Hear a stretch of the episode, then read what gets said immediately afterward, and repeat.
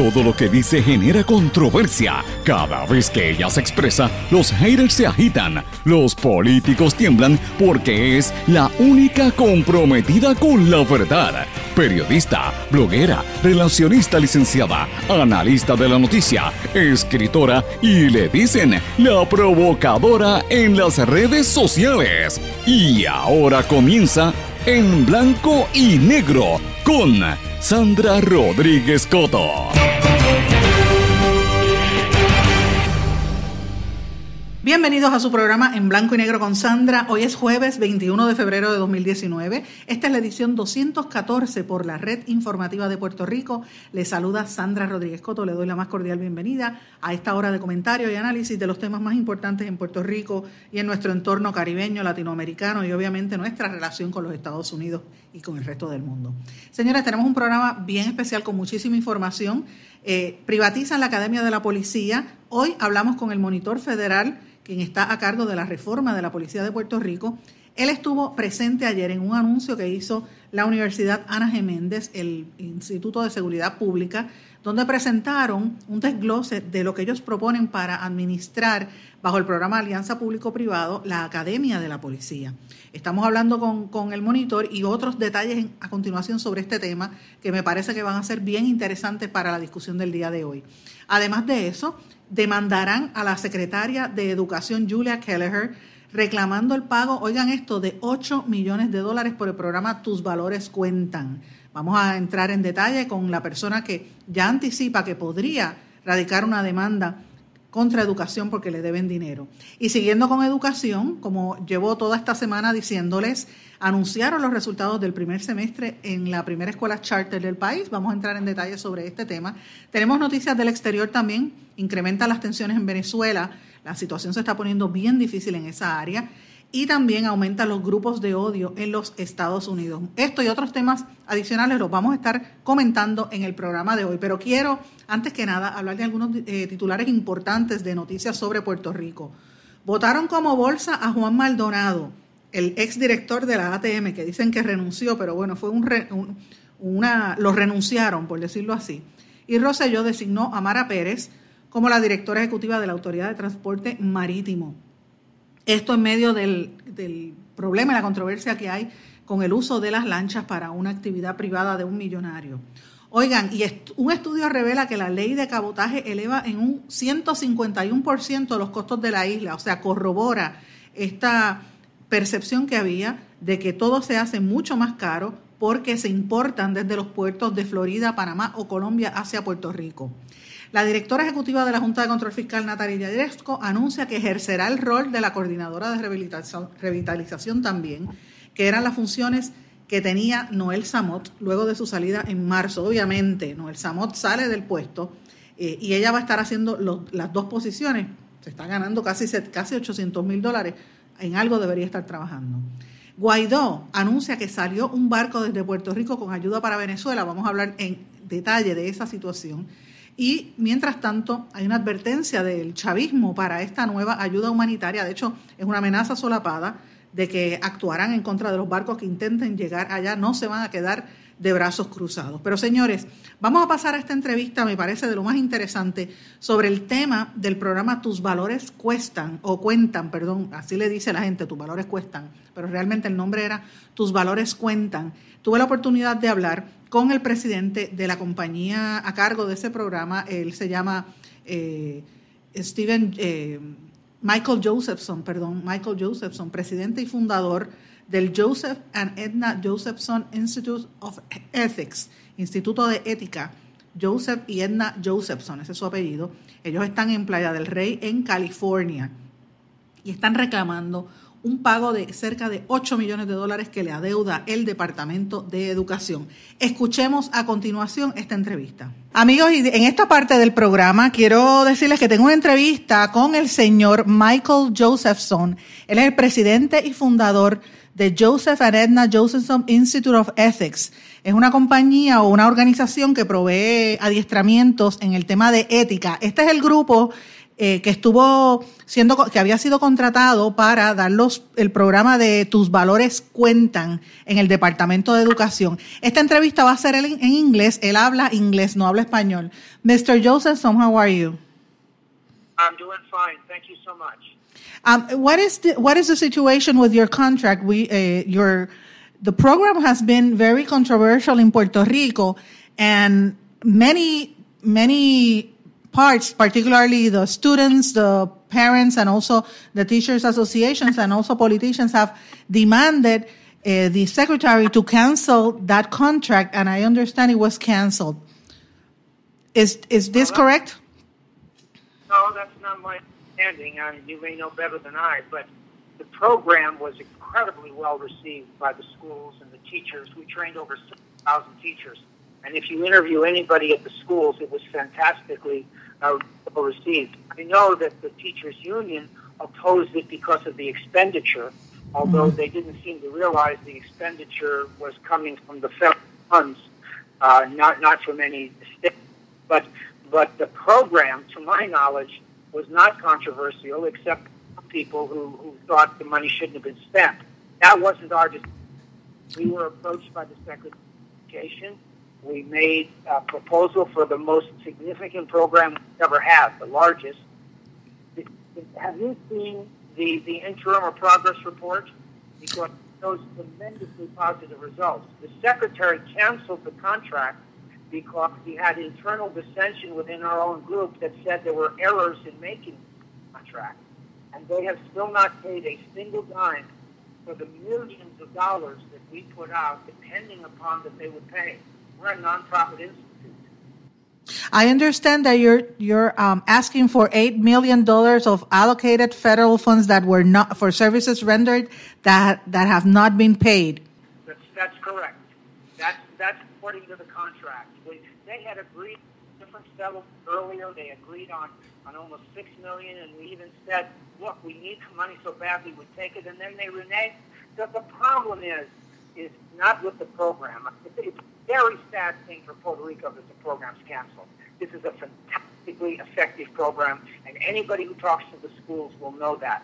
If Amigos, parece que hemos tenido un problema con la conexión con Mr. Josephson. Voy a intentar contactarlo nuevamente. Mr. Josephson, no, se fue de línea.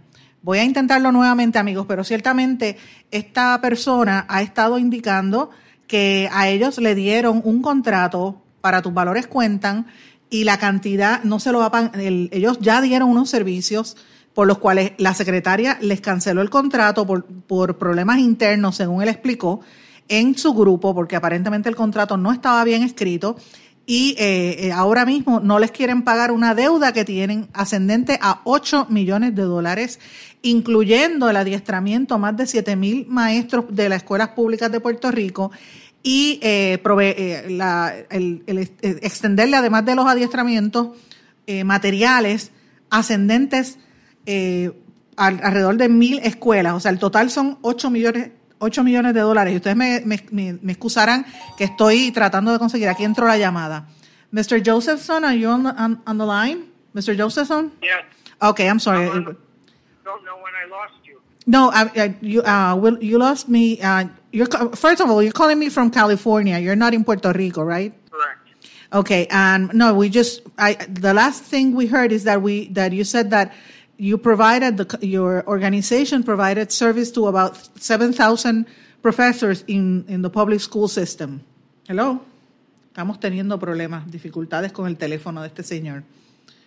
Bueno, amigo, definitivamente no puedo no puedo contactarlo, hay un problema con él que eh, eh, entra la llamada y no no coordina la, la llamada telefónica. Pero en otras palabras, para que ustedes estén atentos a esta situación, ellos le están escribiendo a la secretaria de Educación y le están reclamando el pago inmediato de 8 millones de dólares por el programa de Tus Valores Cuentan, porque ellos entienden que ya le habían dado los servicios al Departamento de Educación. Vamos a estar, bueno amigos, evidentemente tuve problemas de comunicación con este señor Josephson, quien está en California. E, intenté tra- tratar de hablar con él en varias ocasiones, pero definitivamente no se puede. Además en inglés, yo prefiero decirles a ustedes en español de qué se trata. Para que tengan una idea y es- explicarles un poquito mejor. El Joseph and Edna Josephson, Josephson Institute of Ethics, es que el apellido tiene, suena igual que el nombre. Es una organización sin fines de lucro que se dedica a darle adiestramientos a eh, consejeros, grupos educativos y, en escuelas sobre el tema de los valores, entre otras cosas.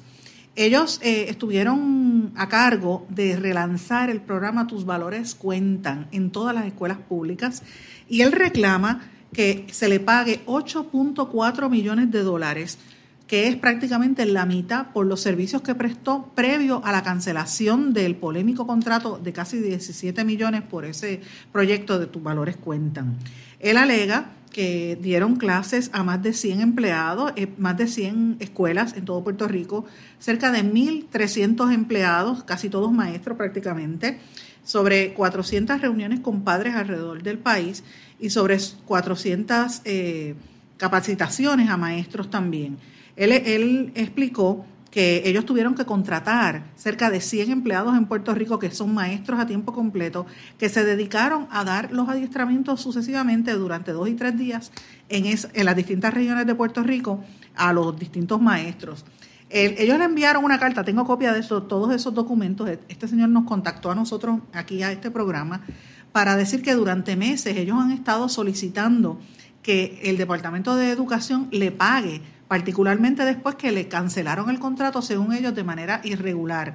Él dice que en sus 76 años de edad nunca había tenido una cantidad, una conducta tan antiética, de esa manera él califica lo que se ha hecho sobre el instituto, sobre sus vendedores y sobre sus más de 100 empleados que los ha dejado guindando, no les ha pagado.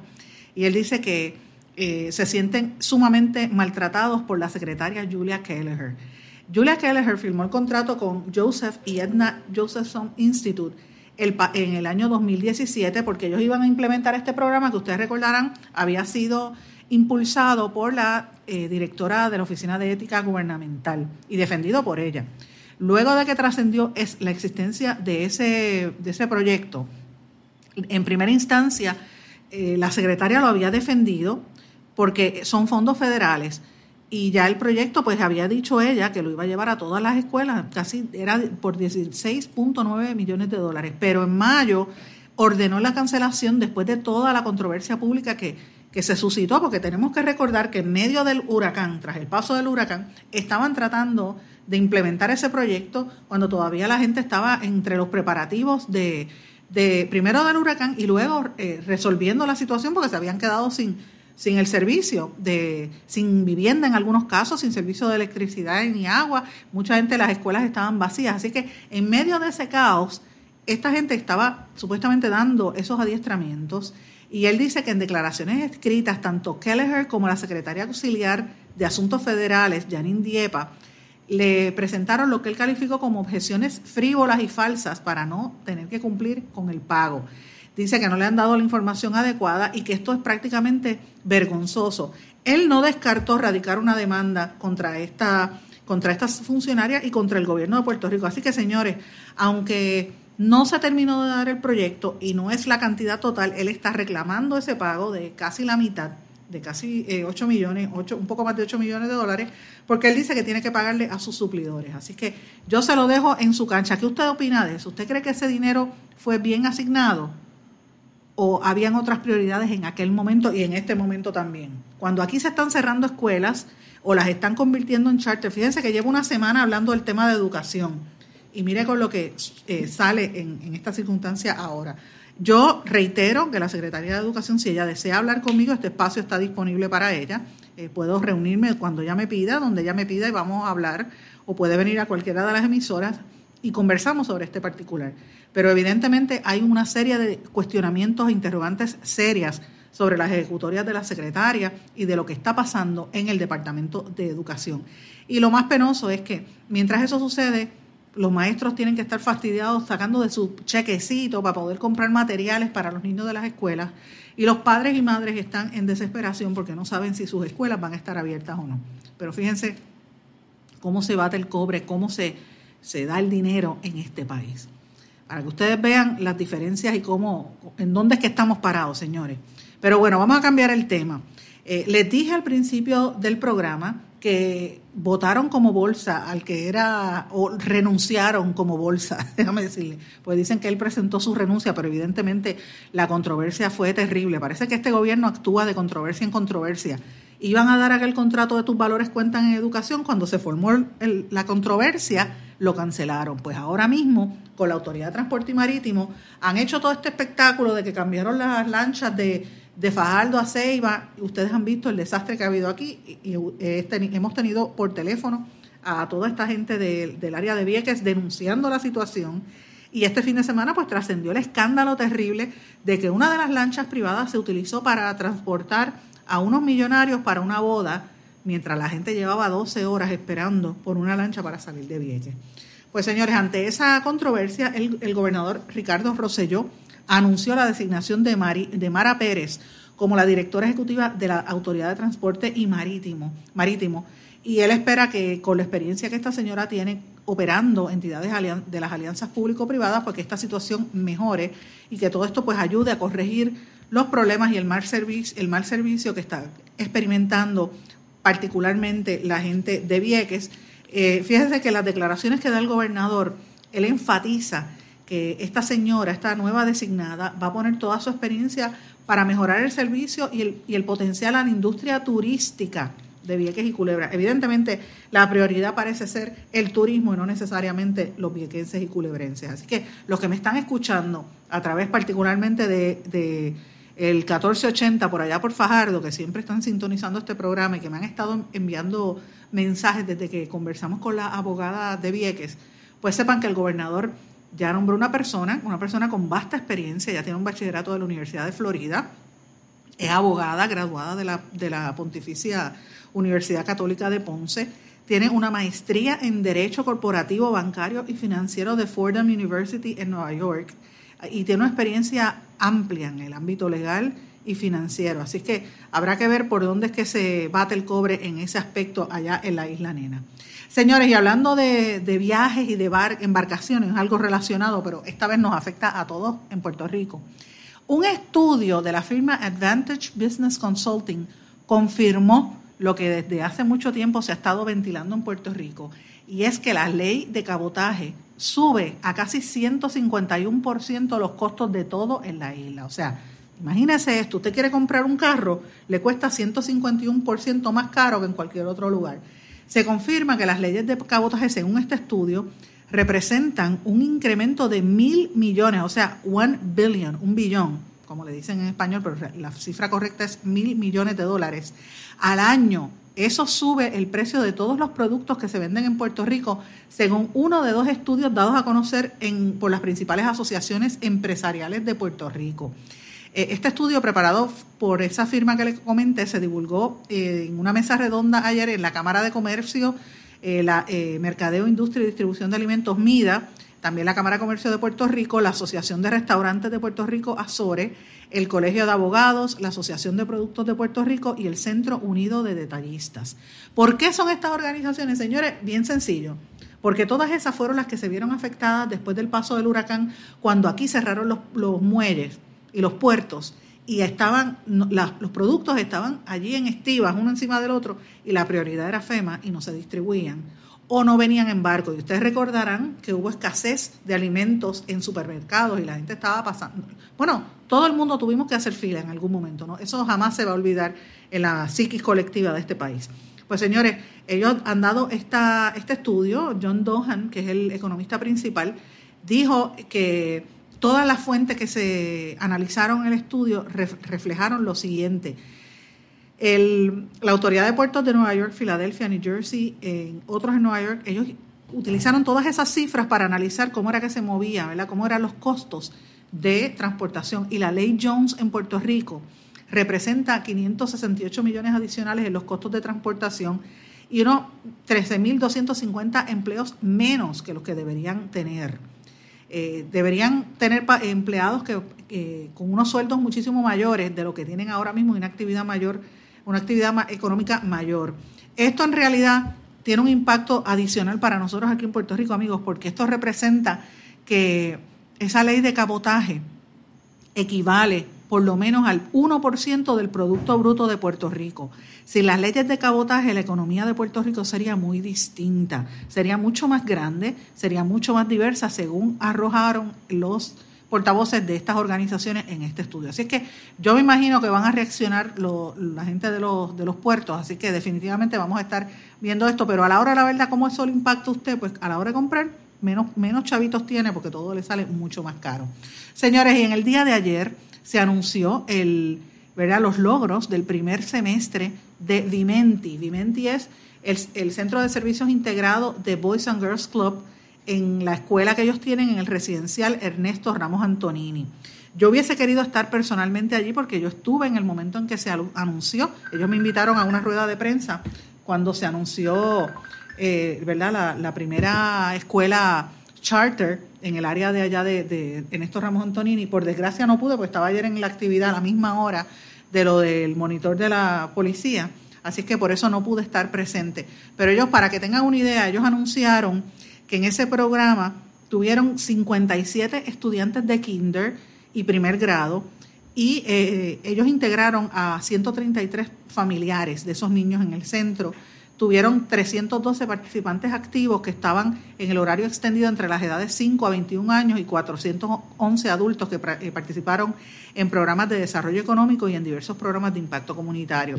Lo interesante de esto, señores, es para que tengan una idea, este proyecto lo que incluye es que en, ese centro Viventi ellos tienen After Hours, un programa después de la, de la escuela, que con eso tenían contrato por muchos años, ustedes saben que lo denunciamos en este espacio, eh, y obviamente añadieron la escuela con 57 niños del Departamento de Educación, eh, y obviamente pues ellos están hablando de que lograron un 40% de proficiencia escolar y están hablando de unos logros eh, muy interesantes según los datos que ellos han dado aquí a conocer. me parece importante dice que también a nivel de adultos ellos han logrado eh, graduar a una serie de, padres y, familiares de estos menores de edad, de estos participantes en el centro. Así que ellos están combinando la escuela con otros resultados. A mí lo que me parece que deberían explicar un poquito mejor es específicamente cómo es, cómo ha sido realmente esta, este programa en términos de, el, el, el resultado específico en kinder y primer grado porque lo mezclan con estos otros temas y ahí pues se pierde un poquito de la información que a mi juicio es lo más importante que debemos estar mirando nosotros en la evaluación que se va a hacer eh, realmente a este, a este asunto. Así es que eh, me parece a mí una recomendación, porque yo sé que me van a estar escuchando en el día de hoy, que deberían separar los resultados de los servicios que ofrecen comúnmente con otros contratos que tienen con el Departamento de Educación del contrato que recibieron como, como charter y en el contrato de charter son solamente 57 estudiantes de kinder y primer grado, nada más. Y lo que queremos ver es cuáles fueron los resultados, que ellos entienden que, han sido un desempeño de un 39% de proficiencia escolar. Lo que quiero saber es eh, cómo se come eso, o sea, qué significa eso, eh, porque es bien bonito anunciarlo en, una rueda de prensa, lo importante es explicarlo adecuadamente y tienen este espacio para hacerlo, porque todo Puerto Rico está atento a lo que está pasando en las escuelas charter, porque eso es lo que viene ahora para los próximos meses en el Departamento de Educación. Señores, tenemos que irnos a una pausa y a nuestro regreso vamos a hablar ahora de la seguridad y la policía. Vamos a una pausa y regresamos enseguida. No se retiren, el análisis y la controversia continúa en breve, en blanco y negro, con Sandra Rodríguez Coto.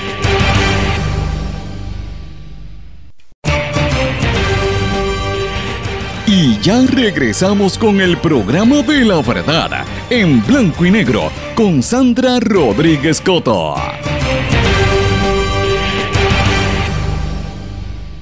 Y de regreso en blanco y negro con Sandra. Amigos, vamos a hablar de la situación de la policía, porque estamos en la semana del oficial de la policía.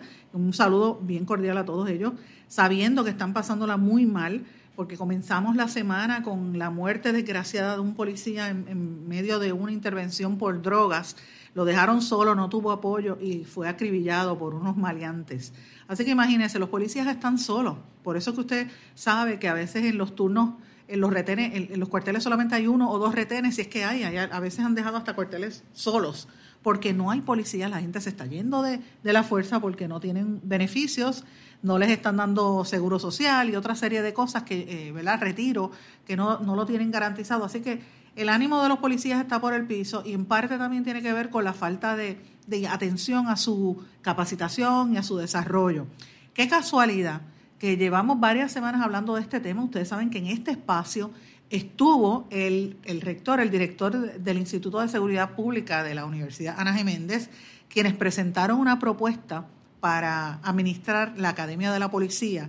La fecha ya había pasado y precisamente hoy, eh, ayer anunciaron que en, hoy y a partir de los próximos días inicia el proceso para recibir las propuestas de, de posibles entidades que quisieran administrar la Academia de la Policía. Esto lo anunció en el día de ayer el, gobernador de Puerto Rico, Ricardo Rosello, y dice que el proponente deberá tener eh, cumplir con costos de reparación, construcción, desarrollo, operación y mantenimiento del centro de capacitación allá en Gurabo eh, y otras eh, ubicaciones alrededor de Puerto Rico. También el costo de desarrollar y proporcionar los programas educativos que sean de más alto nivel eh, de cumplimiento para que pueda cumplir la policía con los requerimientos en esta reforma federal, porque están teniendo una cantidad de problemas grandísimos. En rueda de prensa, el gobernador Rosselló explicó que la entidad que esté a cargo de la capacitación tiene que crear un sistema educativo integrado, profesional y otra serie de, de requisitos, ¿verdad? Que con al mínimo por lo menos 900 horas de capacitación. Pues bueno, como les dije, en el día de ayer hubo un foro, un simposio interesantísimo. Hubo policías, eh, estaba una representación de policías de todos los, prácticamente los principales municipios, Bayamón, eh, estaba también Carolina, estaba San Juan y otra serie de eh, policías municipales, habían policías estatales y había representación también de Estados Unidos. Por ejemplo, había, estaba un profesor de DePaul University que es la entidad que está a cargo de capacitar a los policías en Chicago, una ciudad de los Estados Unidos donde también hay un monitor supervisando la situación, ¿verdad? Por los problemas que ha habido allá. En Chicago identificaron, por ejemplo, que los problemas mayoritariamente es que los policías no saben lidiar con personas que no hablen eh, inglés, particularmente español, y no saben bregar con la gente que sea LGBT eh, en ese momento. Pues quiero decirles algo. Yo estuve hablando con el monitor federal y el monitor se apareció en el lugar, llegó hasta el foro eh, y emitió unas expresiones, obviamente, generales, que yo voy a compartir con ustedes a continuación para que ustedes escuchen de voz del monitor federal. Realmente es el, él es la voz del gobierno federal en toda esta supervisión que se está haciendo a través del el tribunal con el juez Gustavo Gelpi. Escuchemos al monitor federal Arnaldo Claudio. Acabo de hablar con el juez Gelpi y le dije que venía hacia esta trayectoria y me dijo, be careful. Ten cuidado. It's not an endorsement. No simplemente vine porque es importantísimo este proceso. Yo creo que tengan dónde está el señor juez y dónde estamos en reforma de policía de Puerto Rico en cuanto a la academia. ¿Ok? Se lo va a hacer un recuento histórico de dos o tres minutitos nada más. Entonces lo voy a decir dónde estamos en el día de hoy y específicamente el 28. Primeramente, antes que todo, es felicitarlo. Porque creo que esto es bien necesario lo que están haciendo en Puerto Rico, pero bien, bien necesario. Eh, soy un estudioso de, de currículos, soy un estudioso de la educación, y sin estos parámetros que puede eh, brindar una institución, la que sea, eh, en cuanto a la educación, de nuestra seguridad, de la seguridad de nuestro pueblo de Puerto Rico. Es importantísimo este proceso. todos los que tengan que ver con una forma u otra, los felicito enormemente. En junio del 2014, yo estaba sentado en un pequeño cuarto con el señor Luis Saucedo, que es representante del Departamento de Justicia Federal ante el acuerdo de la Policía de Puerto Rico y con en aquel entonces, por aquel entonces, la directora de la Academia de la Policía de Puerto Rico, la coronel Michelle Freire. No íbamos a iniciar ninguna academia. No había un currículo ni había un andamiaje, ni había una dirección en aquel momento para llevar a cabo una, una academia que rindiera los frutos que pide específicamente la reforma en su objetividad de profesionalización de la Policía de Puerto Rico. Y tuvimos una discusión de casi ocho horas. Y en aquel momento se decidió entonces que de acuerdo a la información que estábamos recibiendo, que podíamos llegar a unos acuerdos en cómo hacer esto. Eso se inicia porque la reforma pide 900 horas en el currículo de la Policía de Puerto Rico. Además de eso, pide que se haga lo que se llama un Field Training Officer Course. O sea, que después que terminas tus 900 horas de preparación, pues entonces tienes 800 eh, horas fuera de la academia con un mentor o una mentora, que el caso, para ver si lo que entendiste, lo que aprendiste, puedes ponerlo a trabajar, a trabajar cuando estás en la calle, para ver si en sí tienes esa vocación. Son 900, 800, estás en 1700 horas. Ese currículo se diseña con múltiples reuniones con el Departamento de Justicia Federal, con Policía de Puerto Rico, con el Departamento de Justicia de Puerto Rico y con la Oficina del Monitor Federal. Y al día de hoy ese currículo se ha expandido a 1.108.82 horas.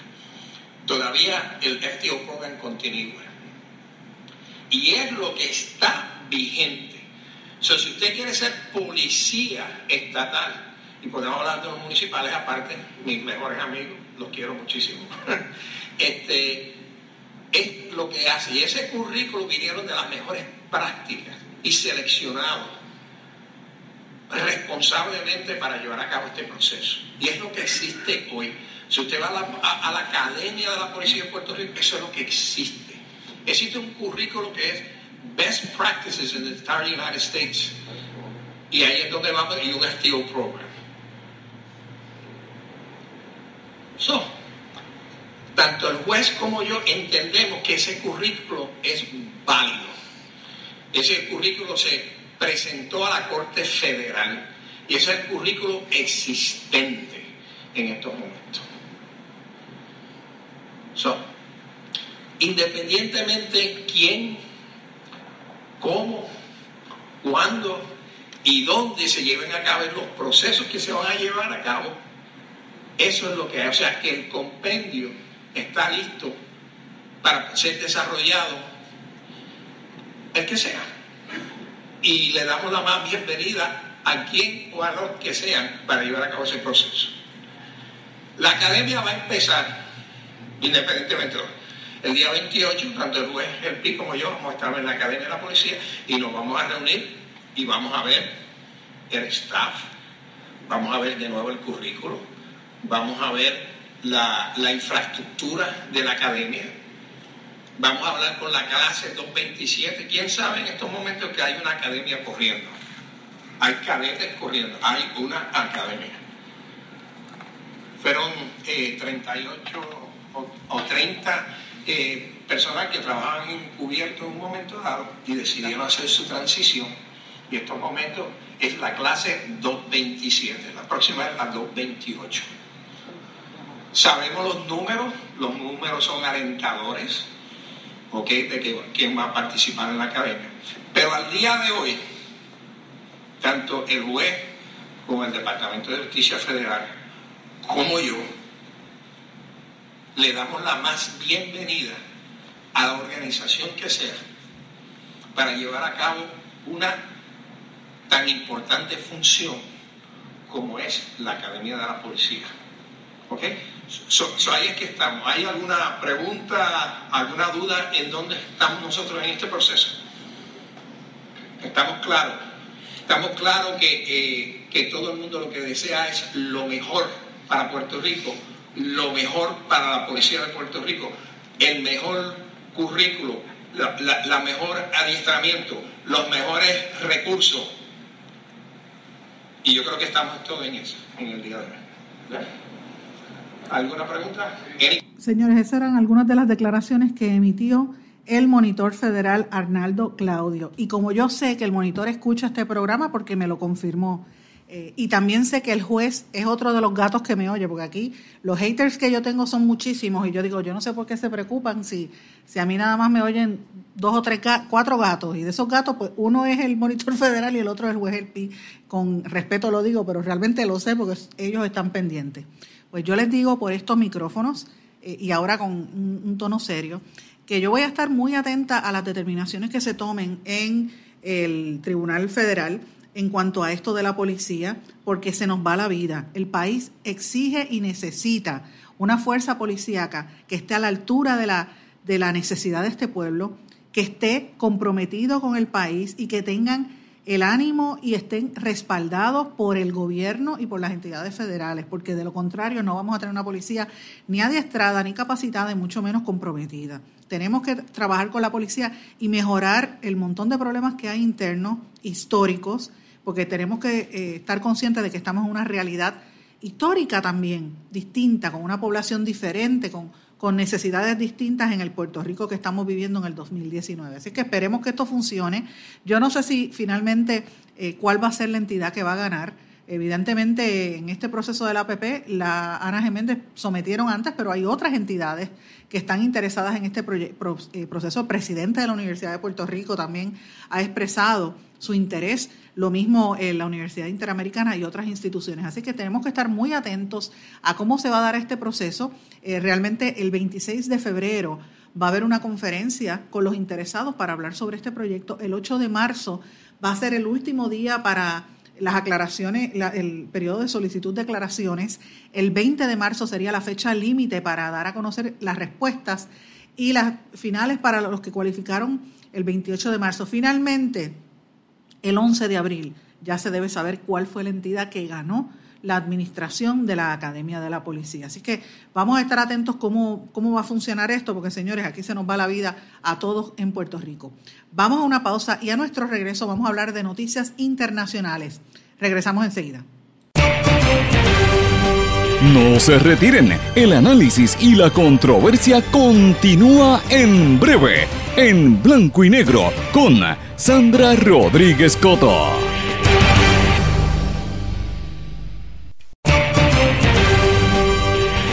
Y ya regresamos con el programa de la verdad, en blanco y negro, con Sandra Rodríguez Coto.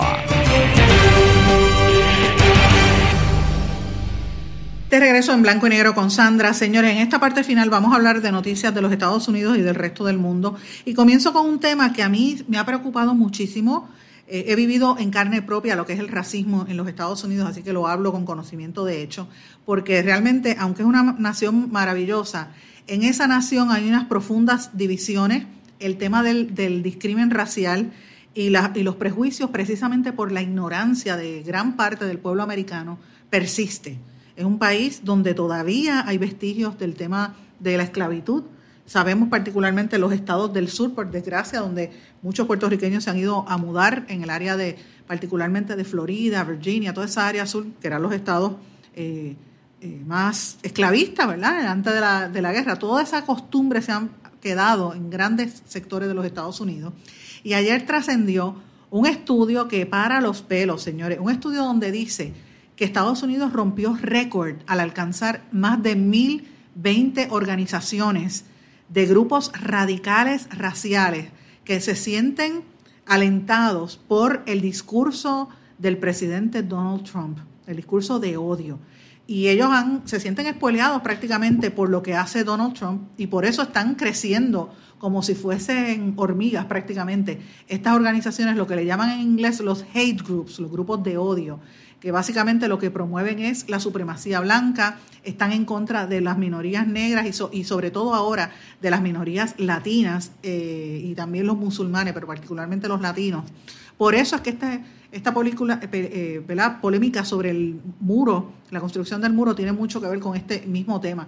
Este reporte, entre otras cosas, plantea, señores, que subió de casi 784 grupos de odio a 1020 grupos de organizaciones este, de odio que, que, tienen muy preocupados a los grupos de activistas de derechos civiles. Este crecimiento se dio solamente del año 2017 al 2018. Así que imagínese, imagínese eso, de, de 700 a mil y pico de grupos. O sea, casi todos van desde... Pero fíjense lo interesante, estos grupos de odio eh, se está polarizando totalmente la nación, porque no, solo, no solamente los supremacistas blancos, están también lo que le llaman los black nationalists, los nacionalistas negros, como fue lo que sucedió el otro día en Washington, donde unos jóvenes eh, tuvieron un altercado con unos nativos, unos indios americanos, pero quien asusó allí la, polémica fueron unos nacionalistas negros, que ese es el otro extremo, ¿verdad? Ellos quieren defenderse del racismo y, se comportan de la misma manera que se han comportado los supremacistas blancos. También hay grupos neonazis y, lo que le llaman neoconfederados.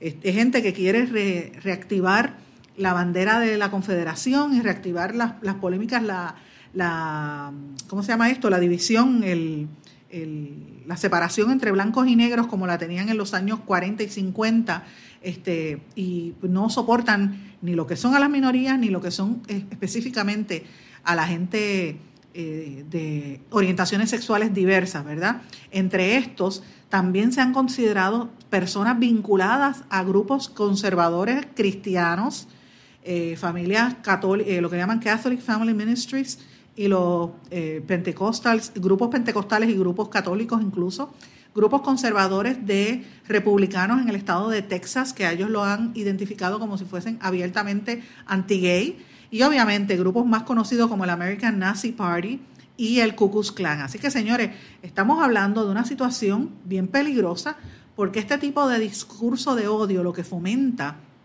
es definitivamente los ataques y, la violencia y en, según este estudio se han dado cuenta de un incremento dramático después de lo que ustedes recordarán pasó en el año 2017 en Charlottesville, Virginia, donde un supremacista blanco aceleró el carro y se llevó volando un montón de gente, incluyendo a una mujer a quien la mató, una mujer negra. Así que eso es lo que está pasando, eso es lo que fomenta el crimen de odio, eh, lo que fomenta el discurso anti-inmigrante, anti-judío, este, y, vemos grupos que son extremadamente racistas, pero como volvemos a, vuelvo y les digo, no es solamente blancos, están también grupos nacionalistas como los negros que se describen como antisemíticos, eh, que son hostiles a los gays y lesbianas, a los transgéneros y a los que sean judíos. O sea, miren cómo está dividido esto por la misma mitad. Eh, y esto pues tiene una serie de situaciones bastante difíciles. Estamos viendo que Estados Unidos, en vez de eh, apelar a lo que los une, están apelando sencillamente a lo que los desune. Y en esa es la realidad en que estamos viviendo. Todas las políticas públicas que se establezcan desde Washington tienen que verse en ese matiz. Así que yo creo que esto es algo que nosotros en Puerto Rico tenemos que empezar a mirar con detenimiento cuando, cuando analicemos lo que pasa en los Estados Unidos, porque nosotros a veces uno mira la prensa y uno ve la forma en que la prensa eh, y los analistas hablan de los Estados Unidos como si fuese homogéneo y ciertamente es un país totalmente dividido, heterogéneo, con una multiplicidad de creencias y estos extremos, no el centro, sino los extremos es lo que está subiendo de nivel eh, y esperemos pues que esto no, no siga. Y, y siguiendo con el tema de los Estados Unidos, señores, varios miembros, oigan esto, en el caso del Chapo Guzmán, el narcotraficante, varios miembros del jurado que lo declararon culpable la semana pasada por narcotráfico, leyeron sobre el caso a través de los medios y de las redes sociales, o sea, rompieron las reglas que había impuesto el juez, según confirmó uno de esos eh, miembros del, del jurado al medio Vice. Él dio una entrevista a los medios diciendo que ellos estaban constantemente viendo lo que salía en las redes sociales, que en ese sentido incumplieron con lo que había determinado el juez en ese caso. Señores, y pasando a América Latina, tengo necesariamente que hablar de Venezuela. Lo que está sucediendo en Venezuela no es fácil. El personal nombrado por Guaidó, el, presidente, eh, ¿verdad? El, jefe del Parlamento, que se autoproclamó presidente, eh, se alega que tomaron la embajada de Venezuela en Costa Rica. Eh, y hay una preocupación por el gobierno. El canciller venezolano Arreazaga dijo que supuestamente estos desconocidos entraron como ladrones a la sede de la Embajada de Venezuela en Costa Rica y la han usurpado. O sea que están tomando el, poder de político, estos opositores, fuera del territorio eh, nacional de Venezuela, están entrando en otros lugares donde tienen las embajadas. Y por su parte, el gobierno venezolano también ha anunciado que la cosa se está apretando. Venezuela confirmó el cierre de fronteras con islas vecinas, la suspensión de vuelos, señores, y la revisión de las relaciones internacionales con otros países.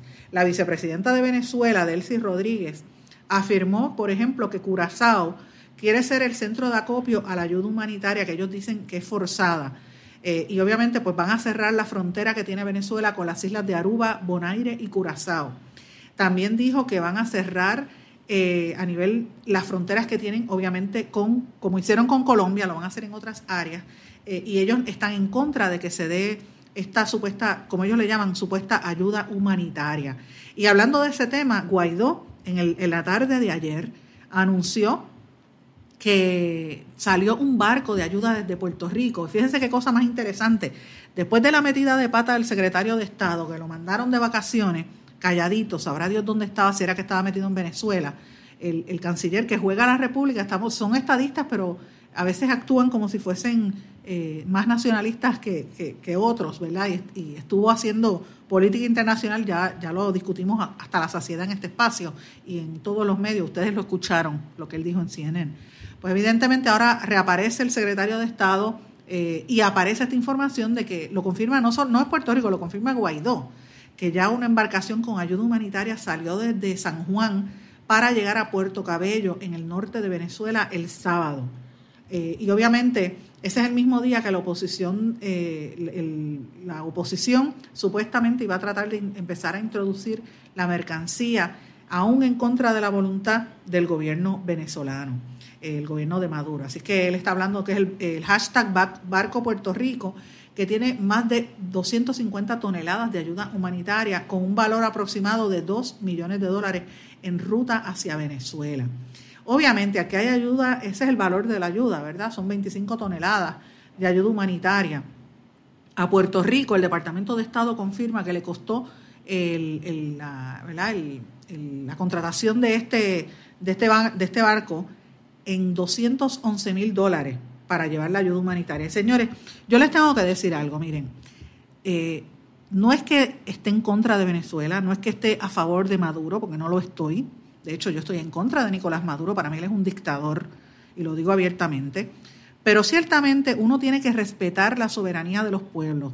Venezuela es un país independiente que se puede defender. Hay unos issues allá importantísimos. Si Puerto Rico ya no tiene una base militar como lo fue Vieques y Ceiba en su momento, ¿por qué tenemos que estar jugando a la República?